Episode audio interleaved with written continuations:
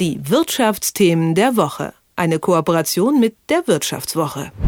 In Zeiten der Pandemie ist vieles anders. Was für ein abgedroschener Satz, aber er trifft nun mal zu. Für viele Bereiche des Lebens. Aber auch auf das Ende des Lebens trifft der Satz zu. Der Abschied von Verstorbenen, der wird jetzt anders zelebriert. Was sich auf Bestattungen geändert hat und was das für Bestattungsbetriebe und deren Zulieferer bedeutet, das weiß Nele Husmann von der Wirtschaftswoche. Hallo, Frau Husmann. Hallo, guten Morgen. Ja, wie sehen denn die Bestattungen jetzt aus? Wohin geht der Trend? Ähm, ja, das, äh, der, der Trend ist so, dass ähm, ja die Trauer, Anzahl der Trauergemeinden begrenzt ist durch die örtlichen äh, Gegebenheiten. Mhm. Ähm, das sind kleine Trauerfeiern, wo ähm, dann selbst die Leute, die eingeladen sind, zum Teil auch äh, Sorge haben zu kommen. Deshalb ähm, wird da sehr, sehr klein geplant und, und schlicht geplant. Und okay, also die Beerdigungen sind an sich schlichter geworden, aber durch die vielen zusätzlichen Corona-Toten, die es ja jetzt gibt, müssten doch die Bestatter trotzdem irgendwie auf ihren Schnitt kommen, auch wenn die ja, Bestattung an sich nicht mehr ganz so üppig ist und nicht mehr ganz so viel Geld bringt.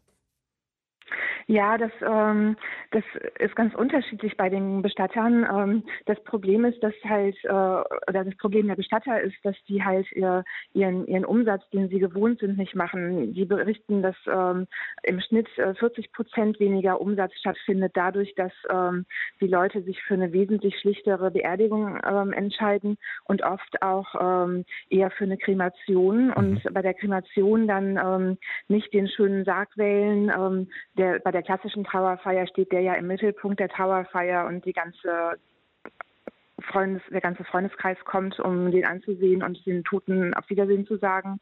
Und wo das dann bei der Kremation wegfällt, dieser öffentliche Moment, wählt man ganz oft äh, den, den einfachsten Sarg, ähm, der dann ähm, ganz äh, ohne jemals gesehen zu werden in, in die äh, Kremierungsanlage einfährt. Mhm. Und das ist das Problem für die Bestatter. Das Problem mit den ähm, Todeszahlen ist halt so, dass ähm, die Corona-Totenzahl steigt, aber andere Todesfälle äh, weniger werden, weil viele Leute ähm, OPs verschieben und äh, es dadurch weniger Infektionen mit Krankenhauskeimen gibt und ähm, natürlich auch die große Grippewelle, die es in manchen Jahren gibt, aufgefallen ist. Deshalb manche Bestatter haben da gar nicht unbedingt mehr Fälle ich habe mit einem gesprochen im äh, nordrhein-westfälischen Bad Laspe. Der hat äh, 25 Prozent weniger Tote mhm. und der war mit seinem Bestattungsinstitut kurz vor dem äh, Bankrott. Es gibt ja jetzt nun strenge Auflagen, wie groß so eine Trauergruppe sein darf. Äh, was ist denn mit den Grabrednerinnen und Grabrednern? Lädt die noch jemand ein oder allgemein das Personal, das da ringsherum so alles organisiert haben, die denn alle noch was zu tun? Das ist wirklich ein ganz großes Problem. Also die, äh, die Trauerredner in der Tat machen eine, eine ganz tiefe Rezession mit, gerade ähm, am Anfang, als äh, die Trauerfeiern nur auf, auf drei oder fünf Leute begrenzt mhm. waren. Da, zählt, da zählt, Entschuldigung, wenn ich, da, zählt, da zählen die also auch mit rein. Die, also es geht nicht um Trauergäste, sondern auch, also alle Menschen, die da mit dabei sind. Genau, Ach genau. So, das ist okay. natürlich auch nochmal ähm, ein größerer Kostenblock, ähm, mhm. einen eigenen Trauerredner ähm, zu, zu bestellen. Und dann haben sich viele Familien im engsten Kreis dann entschieden, dass sie auf, auf diese Kosten verzichten und sich ähm, alleine des Totens ähm, gedenken. Ne? Mhm. Und ähm, dann sind die sind die Trauerredner eben viel weniger gebucht worden und ähm, haben da sind selbstständige Leute, die, die zum Teil wirklich äh, Probleme haben wirtschaftlich. Ja. Und die Bestattungsunternehmen, die wiederum ähm, haben zum Teil für Betriebsteile auch Kurzarbeit angemeldet, weil die Menschen, die ähm, die Trauerfeiern dekorieren, die hatten früher oft einen halben Tag zu tun für eine Trauerfeier, die ganzen Grenze auf, aufzustellen und äh, das, das, das schön zu machen. Mhm. Und auch da ähm, ist, ist praktisch, ähm, ist es ganz schlicht. Ne? Floristen haben auch Einbußen.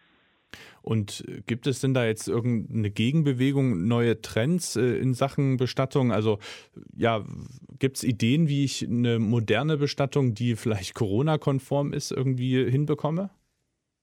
Ja, in der Tat gibt es in jeder Krise natürlich auch äh, neue Ideen und, und Leute, die die geschickt äh, umsetzen. Und da habe ich mit einer Kölnerin gesprochen, die hat das Unternehmen Digitale Trauerfeiern gegründet und die richtet jetzt ähm, solche ähm, Abschiedscafés auf, ähm, auf Zoom aus, wo mhm. dann die Leute statt am Grab zu sein, von zu Hause ähm, völlig sicher ähm, sich virtuell verabschieden und äh, gemeinsam über den Toten sprechen und äh, sich, sich Geschichten erzählen, die man sonst vielleicht im Anschluss an der, an der Trauerfeier im Café ähm, besprochen hätte.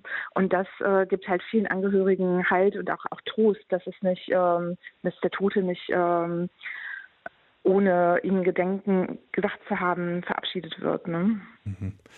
Ja, schwierige Zeiten für und gerade auch eben für selbstständige, freiberufliche äh, äh, Grabrednerinnen und Grabredner. Das fand ich besonders interessant, dass die eben dann ja da so ausgeklammert werden. Und die werden dann wahrscheinlich auch nicht äh, sonderlich äh, aufgefangen von, von, ja, die können ja nicht in Kurzarbeit gehen dann, oder?